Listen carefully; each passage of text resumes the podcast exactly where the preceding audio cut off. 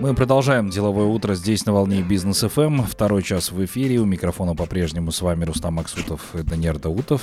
Доброе утро. И наши сегодняшние гости. Разрешите представить Даниэр Абдулгафаров, директор компании Алма Greenfields, учредитель компании EcoCulture Files э, и Рифат Абдураманов, основатель компании HR Capital. Доброе утро.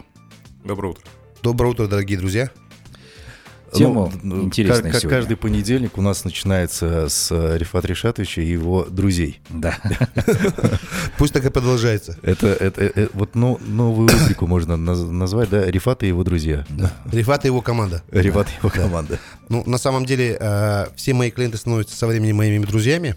И вот э, Мы живой пример этому да, да, тоже. да. очередной гость у нас, мой близкий друг Даняр Абдулгафаров, ч- человек-легенда, э, человек, которого я очень сильно люблю, человек, который занимается очень полезным делом для страны. Даниэр самый, наверное, крупный производитель яблок в Казахстане, 750 гектаров у него. Яблоки, соки натуральные. Я на выходных с коллегами ездили к нему на хозяйство, попили этот сок, и знаете, вкус детства. Сок без сахара, без консервантов. Мгм. Как называется он? Алматинские соки. Алматинские соки. Как у нас в Алматы любит выражаться, нату- натуралка. Натуралка, да. При этом, а, наверное, самый, один из самых больших производителей роз. Голландский цветочник видели в городе магазины? Сейчас просто цветочник назвали. Не знаю, куда он голландцев дел. Казахский цветочник назвал бы. Не знаю. Ну, Но оставил только цветочника, да.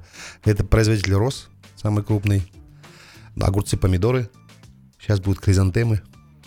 Ну, человек, который болеет своим бизнесом уже более 10 лет, а, который вложил туда огромное количество денег, своего времени, сил, труда.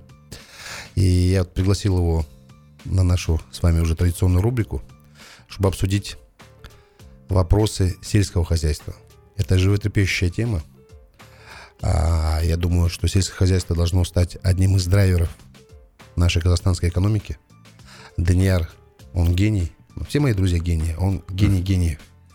Поэтому он сейчас в простой, удобоваримой форме ответит на ваши вопросы. Подскажет пути развития. Почему? Потому что он сам в глубине в теме. Будет очень интересно. Ну, Даниэр, кстати, вот по, по поводу агропромышленного направления и так далее, да, в основном, насколько мы знаем, все наши друзья, они приходят в эту сферу ну, по наследству. Там, э, Досталось, да? Да, досталось. Э, Земли достались, э, скот достался, или там пашни какие-то, еще что-то.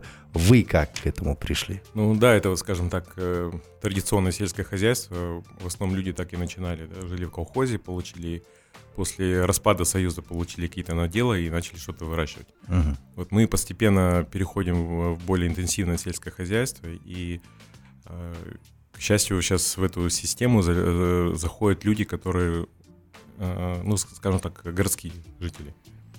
Э, Заходят с деньгами, заходят э, с новыми технологиями, и у меня, наверное, так и получилось. То есть я э, до того, как я занялся сельским хозяйством, я более 15 лет работал в нефтяной индустрии.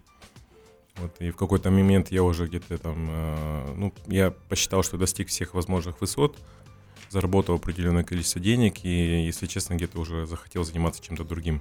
Мгм. Вот так неожиданно там возникла идея заняться сельским хозяйством, вот, и э, начало все строительство с теплицы рос. Вот, как бы это были мои первые инвестиции. Эм, Тогда я долго оценивал, что лучше там построить теплицу под томаты, огурцы. В итоге вы- выбор пал на розы. А, как жизнь потом показала, все мои экономические расчеты оказались неверными, но вне зависимости от этого проект оказался рентабельным. Э, И основываясь на этом, я начал дальше инвестировать уже в другие части сельского хозяйства. Построил вторую теплицу под томаты, огурцы, овощную теплицу. И а, продолжил далее инвестиции уже в с- яблоневые сады. Ну, то есть, получается, выращивать огурцы, помидоры выгоднее, чем розы. А на тот момент оно было да, да. Если смотреть сегодня, как бы можно э, спорить. Э, в принципе, вот если смотреть на томат, огурцы, есть определенная поддержка государства в виде субсидий на удобрения, на, на закуп э, семян. А, Но если смотреть с точки зрения, допустим, цен оптовых а, за последние 10 лет, а, как в Казахстане, так и в ближайших странах, это и Узбекистан, Туркменистан и в первую очередь Россия, государства выделяли сумасшедшие деньги на развития э, именно тепличного бизнеса. Мгм. То есть конкуренция в этой индустрии очень сильно выросла, и мы смотрим, что себестоимость производства э, продукции выросла, ну, как минимум два раза, за счет э, стоимости рабочей силы, удобрений химии, Газа. да, газа и, и света, или электроэнергии. Но при этом э, рост э, цен на продукцию ну, составил, может быть, порядка 20%, может быть, 30%. Вот, кстати, по поводу роста цен на продукцию, да? А как только что-то происходит в экономике, я не знаю, там, чуть-чуть подорожал бензин, чуть-чуть э, просел тенге, еще что это все, естественно, сказывается там на продуктах питания. Ну, И сейчас ц- зерновой вопрос. Да, Да, зерновой, ну, к этому вернемся еще. И так далее и тому подобное. А многие сейчас говорят, что нужно вот эти вот прокладки в виде дистрибьюторов, э, оптовиков э, и так далее, мелких магазинчиков, убирать и вот напрямую. Производитель, крупные сети, производитель, рынки. Вот так вот продавать, чтобы не было вот этой вот наценки. Из чего складывается экономика конечного огурчика или помидорки? Расскажите. Это, знаете, у нас вот в государстве всегда такая дилемма. То ли мы находимся в состоянии рыночной экономики, то ли рука государства должна везде присутствовать. И это вот как бы э, это напоминает мне обезьяну, которая вот в анекдоте, да, то, ли она красивая, то ли она умная. Вот нужно определиться, если мы находимся в рыночной экономике, нужно отдать э, цены на рыночное регулирование и вообще как бы забить на вопрос ценообразования. То есть, когда какой-то Аким города там едет по базарам и демонстративно показывает, что какие там низкие цены, и мы якобы регулируем цены, это все бутафория. На самом деле, ни один Аким не в состоянии регулировать те цены. Поднялись цены на удобрения, продукция по-любому поднимется. Мгм. Поднялась, э, поднялась стоимость, э, поднялась стоимость дизеля, перевозки подорожают, стоимость продукции подорожает. И наоборот, это, скажем, такая ущербная политика. Э, Нужно стараться производителям дать хорошие цены. Тогда у них будет стимул производить больше продукции. То есть прямые Более- субсидии производственников. А, прямые субсидии в том числе, но нужно дать возможность им зарабатывать. Никто не будет инвестировать в сельское хозяйство, если оно будет нерентабельно. Мгм. Она же, государство, наоборот, пытается занизить цены производителям, чтобы они меньше зарабатывали. Ну, хорошо, мы тогда не будем производить, мы будем просто... Нам проще дома сидеть и ничем не заниматься. Основная проблема, на самом деле, ценообразования, то, что у нас эм, очень много посреднических структур, и у нас есть достаточно монопольная ситуация э, в, В рознице. сетевом э, бизнесе, вот именно по э, ро- розничном бизнесе. Ну, то есть супермаркеты, магазины. Супермаркет, да. Хороший пример Магнум. Мы понимаем, как бы, кому он принадлежал ранее, или, может быть, до сих пор принадлежит. Это семейный бизнес, и э, накрутка на плодовочную продукцию составляла, ну, мы на яблоки знаем, там, 100%. Ух ты. На томаты, огурцы, там, от 70 до 120%. И, и зимой, и зимой, и летом. То есть, получается, а, 100% маржи забирает э, ритейл. Вот. Если посмотреть на рынок России, который более развитый, там больше там, розничных сетей и достаточно высокая конкуренция, а, а, несмотря на то, что у них оптовая цена лучше, то есть производители получают лучше оптовую цену, а розничная цена у них дешевле, чем у нас. Они накручивают там порядка 35-40, максимум, максимум 40-50%. 50% это край. То есть они иногда пользуются ситуацией, могут накрутить до 50%. Я до конца не знаю, может быть, это у них с точки зрения там закона какой-то есть регулирование. Но Ну, это у нас факт. это факт. Да. Да, ну у нас ситуация так, она другая, что вот у нас есть определенная монополия, э, которая не позволяет производителям получить дополнительную маржу, но максимальную маржу выкачивают э, сети. Причем работа с сетями это тоже выкручивание рук. Никто тебе не платит деньги по момент поставки продукции. То есть они платят в лучшем случае через две недели или 20 дней. Э, Если, если э, некоторые производители получают деньги через 30 дней, они радуются. А на что они смотрят? На продажи смотрят или просто такая политика у них? А, политика жадности и политика монополии. Мгм. В этом-то есть монополия. Монополия всегда выкручивает руки. Там, где есть монополия, нет свободы. Так, ну вот по поводу ритейлеров и стопроцентной накрутки, мне, конечно, здесь... Мне надо это переварить. Давайте рекламу послушаем. Оставайтесь с нами, друзья. Деловое утро на бизнес FM. Продолжаем нашу интересную беседу. В гостях у нас Даниэр Абдулгафаров, директор компании Алма э, Грин. Э, Ну и также Рифат Абдураманов у нас, владелец компании HR Capital сегодня. А, э, Говорим мы о развитии сельхоз у нас в Казахстане. Да, вот по поводу э, сельхозпромышленности, Даниэр, э, с- вот то, о чем мы здесь в эфире Бизнес ФМ, да, в деловом утре постоянно говорим, а открывайте производство. Не нужно сырье поставлять за границу, да, быть сырьевым придатком всего мира там и так далее, да. Давайте добавленную стоимость производить здесь, в Казахстане. Вот как раз сельское хозяйство – это, ну, прямая добавленная стоимость, да, вот при- конечная стоимость продукта, которая остается здесь у нас в стране. Что нужно сделать, чтобы хотя бы внутри Казахстана потребление на 100% обеспечить вот всеми продуктами?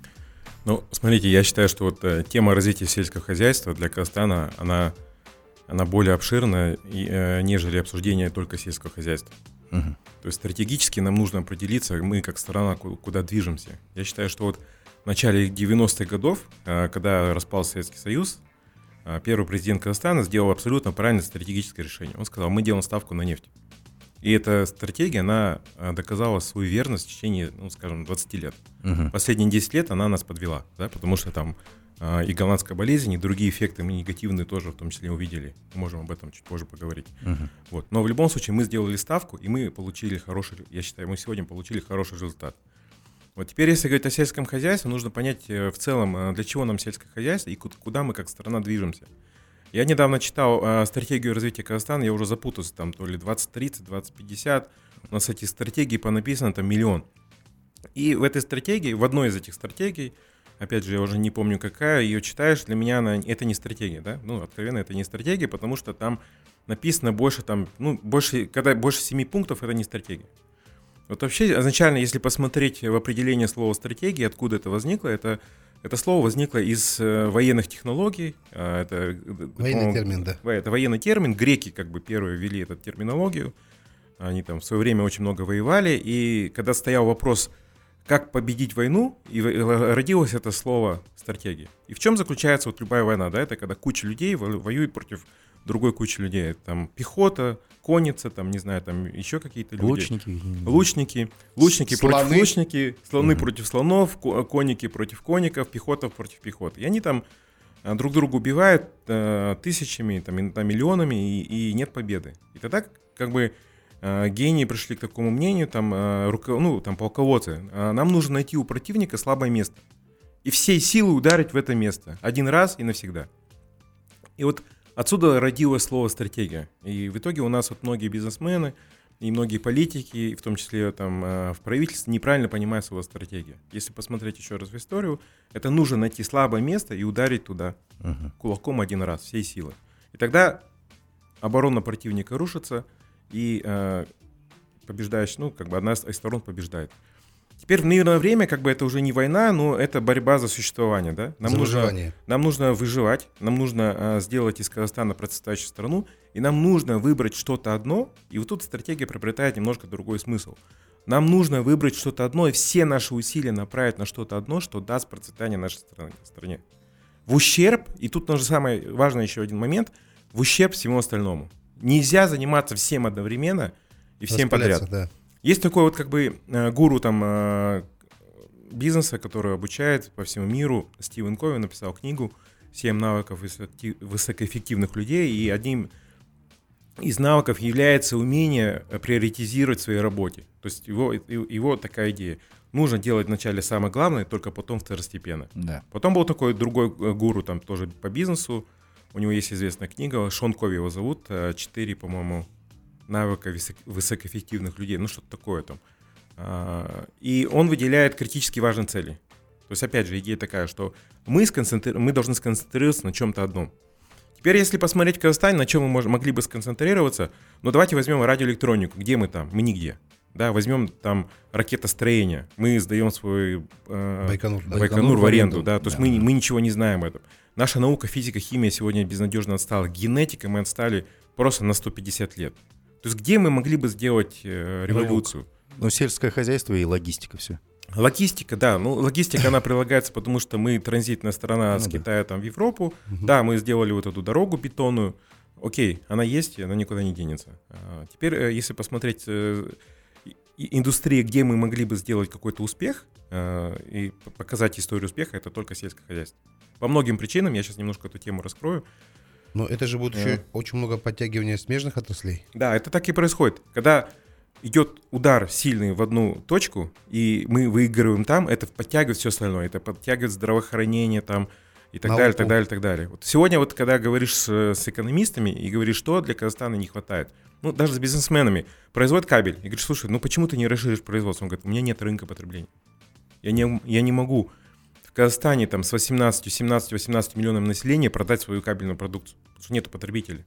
Там любой производитель любой продукции в Казахстане имеет очень ограниченный рынок реализации. Мы сегодня, производя яблоки в Казахстане, мы 50% условно там э, реализуем в России, потому что для нас этого рынка недостаточно. То есть мы вынуждены продавать куда-то за рубеж. Поэтому, э, если посмотреть на, точки- на, на это с этой точки зрения, нам нужно увеличить количество населения.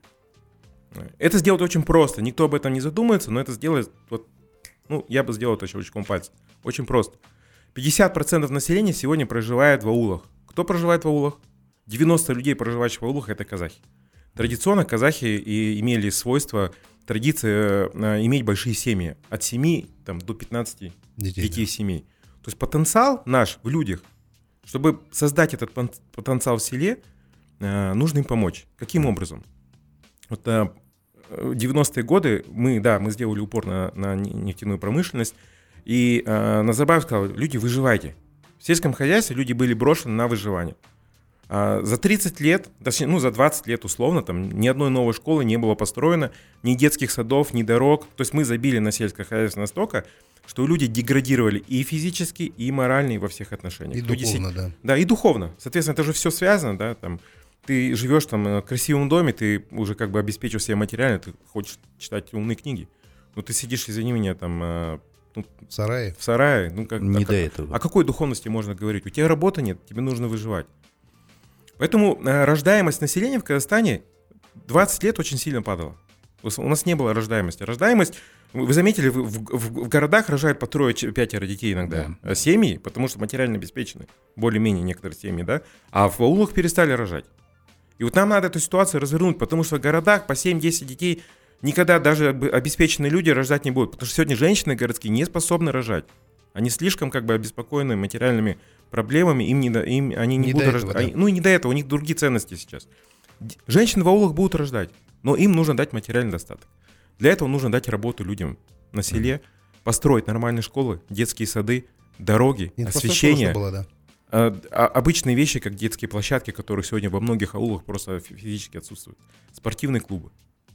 Чтобы дети, э, мо- молодежь не бухала, занималась спортзалом. Ну окей, это социальные аспекты. А что А- касается вот именно сельского хозяйства, да, то есть э, земли валом. Не-не, не, Тебя- подожди, я эту тему закончил. Я извиняюсь, А, что я вас да. перебиваю, да. Но это, на самом деле, вот этот социальный аспект, оно имеет отношение прямое, к чему мы стремимся. И вот создав вот этих людей, я вам сейчас я вам проведу простую калькуляцию. Смотрите, мужчина, женщина рождают семерых детей. Один, окей, неудачник, забухал, загулял, не знаю, там, не- у него не будет семьи больше. Футболист. Футболист. Да. Осталось 7 детей. Вот представьте, семеро из них выходят там замуж, женятся и рождают детей, делим там с коэффициентом на 2, потому что это, ну, два раза меньше, да? Каждый из них рождает еще ше- шесть- семерых. То есть 6 на 7, ой, э, 3 на 7, 21. 21. То есть коэффициент какой? Десятикратный, двое человек, И в двух вам 100 поколениях 100 дают коэффициент Казахстан, да? если взять 50% населения живут в аулах, а это сегодня 10 миллионов людей, да, умножаем на, на, э, на 10, мы получаем почти 100 миллионов. Ну вот это нам За, надо. за два поколения. Плюс городские все равно будут рождать, еще где-то 20 миллионов добавят городские.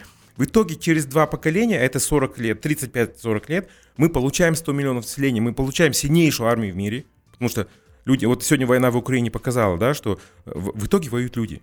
Ну да. А представьте, война с Казахстана с Россией, ну, там, воевать некому. Что такое 17 миллионов против 150 миллионов? Ничего. Какое бы вооружение у нас не было, мы не смогли бы воевать. Даже при желании. Не, ну, это рынок еще к тому Это же. рынок, и это рынок. Самое важное это рынок, это, это, это сила государства, это внутренний рынок. И вот эта индустрия, она уже бы потащила бы все остальное за собой. Не надо много инвестиций. В каждый аул вложить по 5 миллионов долларов, у нас их всего там 5 тысяч или 10 тысяч поселков. Ну это, может быть, 20 миллиардов долларов нужно вложить только в сельское хозяйство, в инфраструктуру. А люди сами будут находить работу. И сегодня в сельском хозяйстве люди достаточно предприимчивые. Мы в этом году столкнулись с проблемой на сборе яблок, мы не могли найти людей. То есть за 10 ситуация. лет все равно рывок есть качественный в э, Абсолютно, сельхозке. Есть, абсолютно. согласен? Государство выделило очень большие деньги на субсидии и на вообще поддержку сельского хозяйства через две финансовые организации, это Казагрофинанс и Аграрная кредитная корпорация. Да, много было и, и в том числе сложных и неудачных проектов, но в итоге вот это количество, но при- сегодня превращается в качество. И де- десятилетняя программа, буквально 10 лет это активно происходит, а, в сельском хозяйстве мы сделали, а, мы сделали большой рывок. А, Ш- Что перекрыли мы? По а- томатам, огурцам? ну, сегодня, смотрите, по тепличной продукции мы сегодня, себя, можно сказать, вот зимний период мы себя полностью обеспечим. Если вы пойдете сегодня там э, зимой в Магнум или там э, Смол или там другой любой магазин сетевой, а, даже 7 лет назад или даже 5 лет назад э, вы видели продукцию с Китая, вы видели продукцию из Узбекистана. Сейчас ее практически нет. Все наше. Практи- да? То есть практически томаты, огурцы сегодня наши, салаты наши, а, яблоки, э, ну, скажем так, до конца января все яблоки казахстанские. После января к нам заходят польские яблоки только из-за того, что у нас не хватает фруктохранилищ. И мы вынуждены раньше продавать. Вот, ну, вот если вот по этой продукции смотреть, мы себе летом обеспечим. Летом вот суповой набор, картошка, помидоры, а, ой, картошка, там, морковь, э, что там, капуста, мы себе обеспечим. То есть мы уже там. По мясной продукции мы достаточно обеспечены. Вплоть до того, что у нас а, сегодня идет экспорт мяса. Но мы импортируем, единственное, э, определенные виды мяса мы импортируем. Мы по курице себя не обеспечиваем пока что.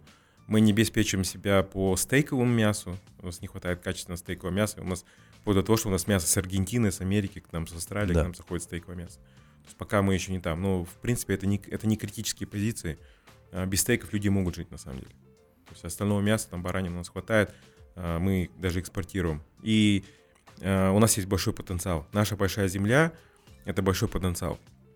В свое время вот традиционно, вот допустим, если взять там, а, мы были 100% кочевым государством, и Кунаев, я думаю, это во время Кунаева придумали систему отгона пастбищного Да-да. а, скотоводства, Мгм. когда, ну, понятно, что э, общество не могло быть уже 100% кочевым, Мгм. и мы заготавливали корма на зиму, но все остальное время скот кочевал. Да. Это идеальная система, формула, которую разработал Кунаев, она идеально ложится на, на, на- на наше общество.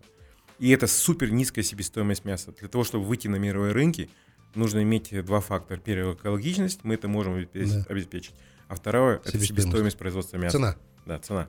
Ну вот, кстати, э, экологичность, цена там и так далее. Русло. Но ведь э, должны же министерства э, наши работать для того, чтобы наших предпринимателей э, обеспечивать им выход на мировые рынки. И- или, или не надо, или сами справимся. Э, Это конец, мне кажется. Тут э, э, выход это на рынке это уже конец. Если условия создадут необходимые для внутри страны, э, с выходом разберемся, так ведь, наверное? Я думаю, основная, а, основной упор, куда должен сделать э, сегодня, это обеспечение дешевых кредитов для сельского хозяйства. Субсидий и кредитов. Потому что высокоемкие сельскохозяйственное производство требуют государственной поддержки сегодня. Мгм. В силу разных причин. Первая причина то, что мы хотим и не хотим. Вот вы правильно сказали, кто сегодня инвестирует в сельское хозяйство? Не колхозники, откровенно. Ну, особенно в крупные предприятия, люди с городов. Но кто они? Это строители бывшие, это нефтяники, это люди, заработавшие деньги где-то в В другом другой месте. индустрии, да. И представьте, они приходят в сельское хозяйство, они не обладают доста- достаточной компетенцией. Ну, никто на самом деле в Казахстане не обладает достаточной компетенцией в интенсивном сельском хозяйстве, современном промышленном сельском хозяйстве. Поэтому даже нанимая иностранных консультантов, специалистов, привозя судья, су- суда, мы делаем очень много ошибок. Мы не достигаем тех евро- э, европейских стандартов производительности, и либо мы их достигаем немножко позже. И вот на этот период, период обучения, а, ну, нужны, нужна поддержка государства в виде субсидий в виде дешевых кредитов. Но, к сожалению, мы находимся, вот эм, Казахстан находится, допустим, если говорить по стоимости денег, мы находимся в рамках мирового сообщества, где, допустим, там, э, э, где наши Нацбанки подчиняются мировой финансовой системе. А мировая финансовая система регули- регулирует количество денег в стране путем регулирования э, процентной ставки. И вот сейчас у нас в Казахстане там, понятно, высокие инфляционные ожидания. Что наши делают? Наши поступают так, как им э, дает э, Поднимают рекомендации Международной финансовой организации. Они поднимают ставку. Это полный, э, я считаю, ну, как бы с точки зрения там э, мировой финансовой экономики, да, мы как бы подчинены определенным правилам, мы просто подчиняемся им. Но с точки зрения логики развития казахстанской экономики, мы делаем все, чтобы ка- казахстанская экономика не развивалась. Ставка для сельского хозяйства должна быть не там не 17%, и, ну там субсидированием выходит, может быть, там 7-8 иногда. 0% должна быть ставка. деньги должны быть бесплатные. Для сельского хозяйства деньги должны быть бесплатными. И как я сказал, если мы сможем вытащить сельское хозяйство, мы сможем вытащить всю экономику. Мы создадим пол людей в 100 миллионов, 120 миллионов. И эти 120 миллионов будут тянуть всю экономику. То есть вы предлагаете сегментировать, да, по сути дела, сельское хозяйство, это там, вот, пожалуйста, вам нулевая процентная ставка. Абсолютно. Да, Абсолютно. другие какие-то отрасли там тоже индивидуальный ста- подход определенный. Как я сказал, стратегия это выбор одного в, э, в ущерб всему фактора, да. остальному. Да. Ну, Мы давай- выбираем одно Да. и делаем туда удар. Давай так посмотрим. В сельхозку мы вложились, это драйвер, так? Так. Маши- Машиностроение за этим потянется? Ну да, потянется. обязательно. Генетика потянется? Потянется. IT потянется. А, а, образование подтянется? Подтянется. Вот мы с Даниэлем, когда на теплицу на его ехали, беседовали, он взял 20 молодых специалистов, 20 агрономов, наших казахов. Он их обучал два года прак- практики и теории. Теории и практики прямо на полях. Четверых, четверо осталось. Из четверых, ну, может быть, двое останутся дальше. Он им на, прям на теплице построил дома, они прям там живут, но это как бы в рамках своей компании. Теперь ему надо еще 20 брать, чтобы специалисты были. Вот, кстати говоря, а, мы с вами затагивали тему, да, а, как влияет событие в соседней стране а, на нашу экономику. А, Даниэр а, уникален не только как сам по себе, но и гены у него очень серьезные. Его дедушка возглавлял восстание 2016 года, когда казахов хотели мобилизовать на Первую мировую войну. Его Не 2016 года. вот, 1916 Да, год, да, да, прошу прощения, 1916 год, да. То есть а, это он с молоком матери впитал. И когда только объявили мобилизацию в соседней стране, я помню, Даник написал в Фейсбуке статью, не статью, пост о том, что, дорогие друзья, те, кто не хочет воевать, я это четко понимаю, мои предки были против войны. Я готов взять себе на работу пятерых специалистов прям сразу же. И не было бы счастья, да несчастье помогло. Счастье специалисты у него работают специалисты достаточно высокого уровня, потому что в России государство, особенно после 2014 года, огромные финансовые потоки запустило в сельское хозяйство. И они реально добились результатов больших. У них очень серьезные субсидии были в тепличном производстве, так ведь? Не только, да. В мясе, э, в мясе кур, Да. да? Они себя А, обеспечили. Они обеспечили по зерну. То есть там на самом деле, после санкционных ве- вещей, после 2014 года, огромные средства были направлены на то, чтобы обеспечить свою а, продовольственную безопасность. Соответственно, если большие потоки, то есть специалисты там в больших количествах. Но опять же, Россия ближе к Европе. Э, Трансфер технологий там быстрее Конечно, происходит. И, и, и самое важное, потоки большие, понимаете? Либо ты обслуживаешь 140 миллионов человек, ты- либо ты обслуживаешь 20 миллионов человек, да? То есть там Рынок, да. от э, человеческого фактора уже отходит больше цифровизации, больше автоматизации и так далее, и так далее. То есть там есть... И вот сейчас специалисты здесь работают. Плюс сейчас, опять же, с, с этими же санкциями а, рынок развернулся. Он уже поставляет продукцию и в Россию. То есть самое важное, если ты запускаешь драйвер какой-то, драйвер за собой как, как вакуум затянет все в эту дуру. Это развитие различных отраслей промышленности произойдет. И самое важное, самое важное, Поймите, у нас Казахстан это уникальная страна же, понимаете, да, девятая территория в мире. У нас все есть, все возможности для этого есть. Сельское хозяйство, надо этим заниматься. Логистика однозначно еще сильнее расширится. Ну, сейчас посмотрите, что происходит, да. Э, опять Россия ходит, выходит из, из зерновой сделки, да? Да. То есть э, украинское зерно не могут вытащить туда. То есть сейчас мир окунется в, в определенный хаос по поводу продовольствия. Так Нам эту сейчас, этот тренд надо поддержать. Все остальное за собой потянет. Первое это земля, а второй, да даже думаю, что первый фактор, самый сильный наш, это люди. Люди. Нам надо вкладываться в людей. Я про людей хотел добавить. Э, Если мы посмотрим на историю Казахстана, э, ну и, может, даже России посмотреть, потому что мы исторически, географически очень близки. Да, А самые уникальные люди рождаются не в городе. Вот в тех семьях, где 10 детей, а всегда один из них э, самый сильный. Так и есть. И он, когда, вы- когда он, э, ну, что-то у него получается, он всех остальных вытягивает. Они друг друга поддерживают. Это не как городские. У нас в городе есть такое мещанское мнение, да? Зачем, э, зачем плодить бедноту? Потому что, ну, городские, они по- по-другому мыслят. Они друг друга не поддерживают. Семьи очень разобщенные, семейные Вот ценности. что касается, кстати, забыты. людей, я бы отдельно это вывел бы в другой блок Давай. сразу после рекламы. Мы бы с удовольствием об этом будьте с поговорили. нами, друзья. Деловое утро на бизнес FM. Продолжаем а, наше общение. А, Очень интересная тема, поэтому подключайтесь э, все те, кому безумно интересно, что происходит в сельском хозяйстве. Даниэр Абдулгафаров по-прежнему с нами и Рифат Абдураманов. Вот, кстати, а, мы с Днияром ну, уже более получаса, минут 40, здесь говорим по поводу сельского хозяйства и так далее. И вот а, последние слова до ухода на рекламу были о том, что нужны для всего этого люди. Рифат Ришатович, как человек, который разбирается в людях, ну, лучше всех в Казахстане, наверное, да, вас, вас так можно назвать. Берите выше что-то. Ну, давайте ограничимся пока Казахстаном, а потом будем экспортировать ваши компетенции. А, Какие люди нужны сейчас и Данияру, и людям, которые хотят поднять экономику? Ну, я вам ск- скажу так. а, за- затронул в предыдущем блоке тему такую, что в больших казахских семьях в любом случае кто-то выстреливает. А это простой закон жизни, конкуренция. Если у тебя много детей, как Аже говорила, рожайте. Количество перерастет качество. А, люди, людей надо много нам. А определенные события 30-х годов, так называемый Голодомор, который мы официально еще не признали, но мне кажется, со временем мы при- признаем, это такая политическая тема. А, нас бы сейчас уже 100 миллионов было. Если бы цвет нации, если бы э, структуру экономики не поменяли, в колхозы всех не загнали бы, сейчас бы процветающее государство было бы. Но оно и так процветающее, будем к этому идти. Да не отдал тезис. Да, давайте э, вкладываться в, в- в инфраструктуру села, создавать там нормальную инфраструктуру, чтобы люди из села не уезжали в город. Производ... а, без- предприниматели, понимаете, им помогать не надо, им мешать не надо. Создайте условия для сельского хозяйства, чтобы там были хорошие школы, чтобы, ну, некоторые предприниматели, тот же Айдын Рахимбаев, да, на своей родине же построил школу. Ну, это пример шикарный. Шикарно. Но у нас айдынов не так много в стране, да, а, которые ну, на своей родине, в ауле, в селе построят такие школы. Это вопрос государственный.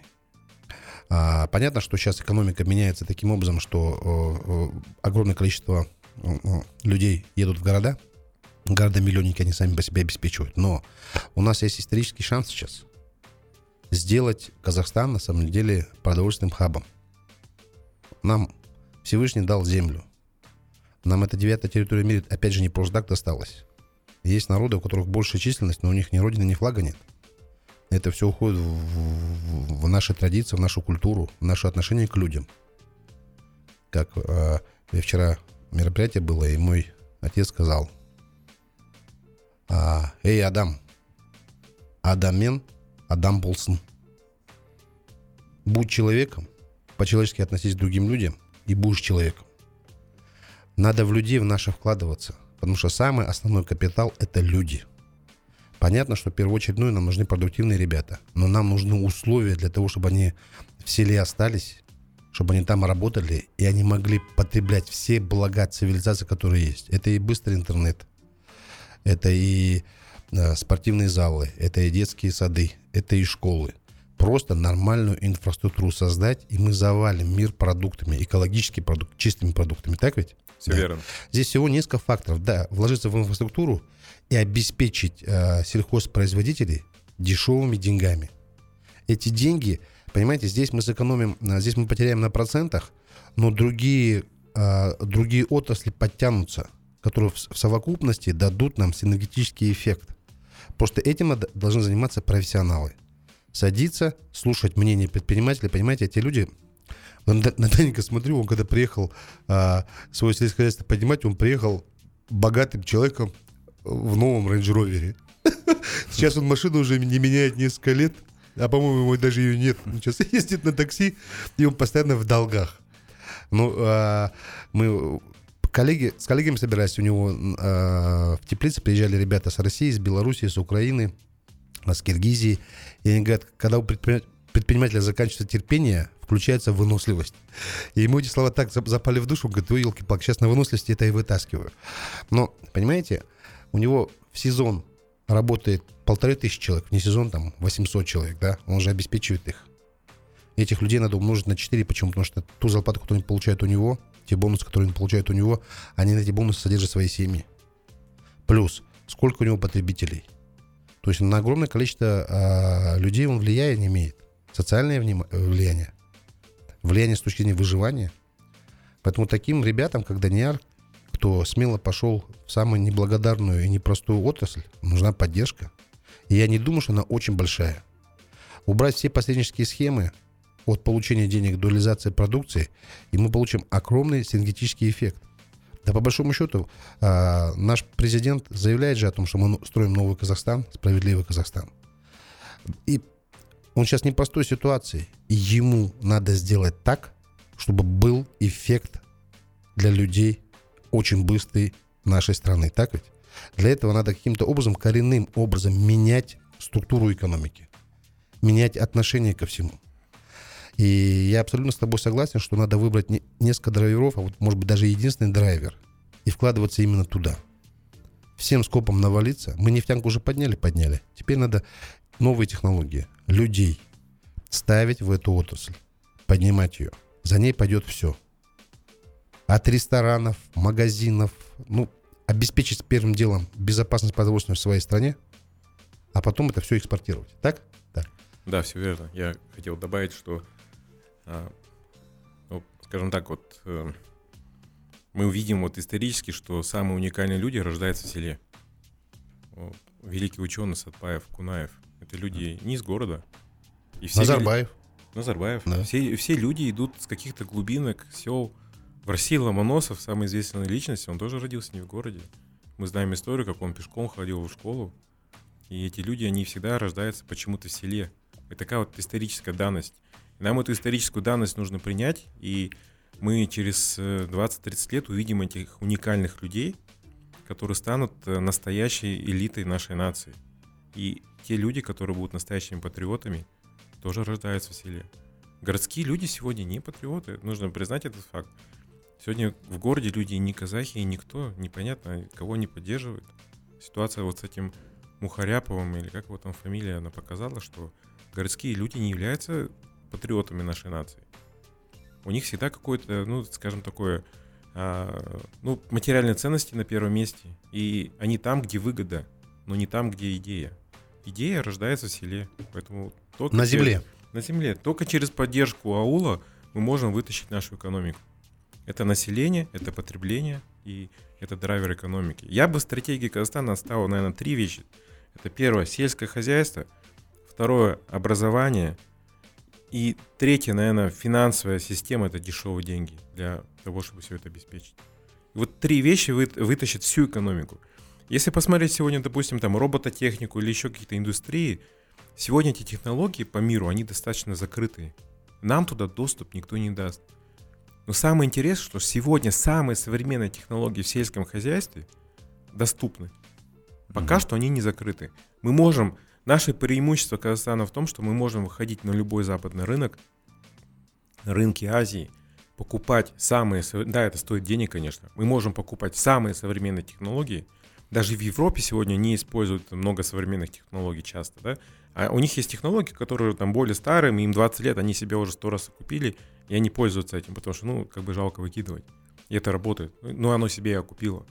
А мы можем идти покупать самое современное и привозить эти технологии, использовать. Другой любой индустрии, там, взять от машиностроения, кораблестроения, там, там электроника. Клуб, да. Закрытый клуб. Нас туда не пустят. И мы можем тыркаться, пыркаться, хотеть, но эти хотелки упрутся ни во что.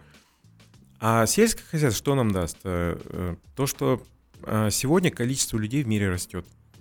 Количество земли больше не становится. Проблема с, с водой возникает сегодня во всем мире. Сегодня, допустим, та же большая страна, Китай, обеспокоена экологичностью. Они настолько загадили свою землю, вы представьте ситуацию. Полтора миллиарда китайцев харкаются и плюются вокруг. Они уже все захаркали, заплевали. А у них настолько захимизована земля, э, их жесткой химией, и жесткими удобрениями. Только вот буквально три года назад э, Китай начал отказываться от использования жесткой химии. Но эта химия никуда не уйдет. Еще лет 40 они будут очищаться. И они на Казахстан смотрят на, как на терра инкогнито. Они не понимают, что здесь происходит. Как казахи смогли 17 миллионами населения сохранить такую сумасшедшую землю. И они понимают, что любая продукция, которая здесь производится, потенциально имеет а, класс экологичности. И они хотят нашу продукцию. Они с ума сходят, они хотят наше мясо, они хотят наш мед, они хотят наши, э, всю любую остальную продукцию, они хотят. И этим надо пользоваться сейчас. Да, мы не можем себя пока обеспечить. То есть у нас пока что э, первая задача обеспечить себя, вторая задача это экспортный потенциал. Он сумасшедший просто. Только Китай, только Китай будет потреблять. Э, мы даже одну провинцию Китая не сможем обеспечить сегодня. Какая-нибудь провинция Шангдонг, Шангдонг, Гаушань 30 какой-нибудь там, живет. там, там 20 или 40 миллионов населения, да? Мы сегодня даже одну провинцию не можем обес- обеспечить. Шанхай 20 миллионов людей. Мы один город большой не сможем обеспечить сегодня. А какой потенциал? республика. Представьте, что мы сегодня увеличим производство в 3 раза, в 5 раз. Ну окей, мы закроем одну провинцию. В сто раз надо увеличиваться. А мы тратим деньги на всякие различные мероприятия, да. Ну, слушайте, я там посчитал, да, уже там, ну, окей, де- 20 ярдов нам надо, чтобы всю инфраструктуру всех сел Казахстана закрыть. Ну, мы, мы на, мы на э, э, этот, как его, экспо потратили 3 или 4 миллиарда, там, не знаю, не помню сколько. Ну, откровенно. Сколько денег мы на всякие ненужные мероприятия, там, на Олимпиады тратим, или сколько мы тратим денег на иностранных футболистов, там, легионеров, или там разных там. Смысл? Потратить 10 миллиардов, 20 миллиардов сельское хозяйство, через 40 лет нас будет 120 миллионов. А в России, самое интересное, идет постоянное Спад. падение. Да. Мы через 20-30 лет нас будет больше, чем в России. Мы будем экономически сильнее, чем, чем Россия. Сто раз. И мы тогда не будем бояться российской экспансии, российского Мы тогда не будем бояться вообще ничего и никого. Нас наверху э, И китайцев мы не слушают. будем бояться. Почему? Потому что, извините меня, мы будем обеспечивать их чистой едой. Зачем нападать на страну, которая тебе дает чистую еду? Это Вот. как убить, убить корову, которая приносит тебе Молоко. эко- ну, э, молоко или, Или курицу или курицу, яйцами, которая да. золотыми яйцами. Да. Они будут молиться с утра, будут просыпаться китайцы и говорить, слава Господу, что есть Казахстан, который обеспечивает нас экологически чистой продукцией. еще и оберегать. Потому что кто будет кушать экологическую чистую продукцию в Китае? Не 90% населения китайцев. Будет кушать их вот эта 10% элита. А кто решение принимает? Элита принимает решение. И они будут молиться на Казахстан, чтобы ничего с Казахстаном не произошло. Очень надеюсь, что наверху нас сегодня слышат. Да. А, тот случай, когда нам не хватило еще одного часа для того, чтобы побеседовать, поэтому ждем еще в гости, Данир. Я Спасибо думаю, что мы развернем эту тему еще лучше. Рифат, вот, это к вам С заявка. удовольствием, с удовольствием. А, Ну что ж, э, попрощаемся с нашими слушателями. Спасибо вам большое. Все эти подкасты обязательно у нас появятся позже на нашем сайте businessfm.kz. Не пропустите. Даниэр, Рифат, вам огромное спасибо, что пришли к нам сегодня. Интересную тему мы подняли, побеседовали. Оставайтесь с нами на волне Бизнес ФМ. До новых встреч в эфире. Всего доброго, друзья. Услышимся через неделю. Всего доброго.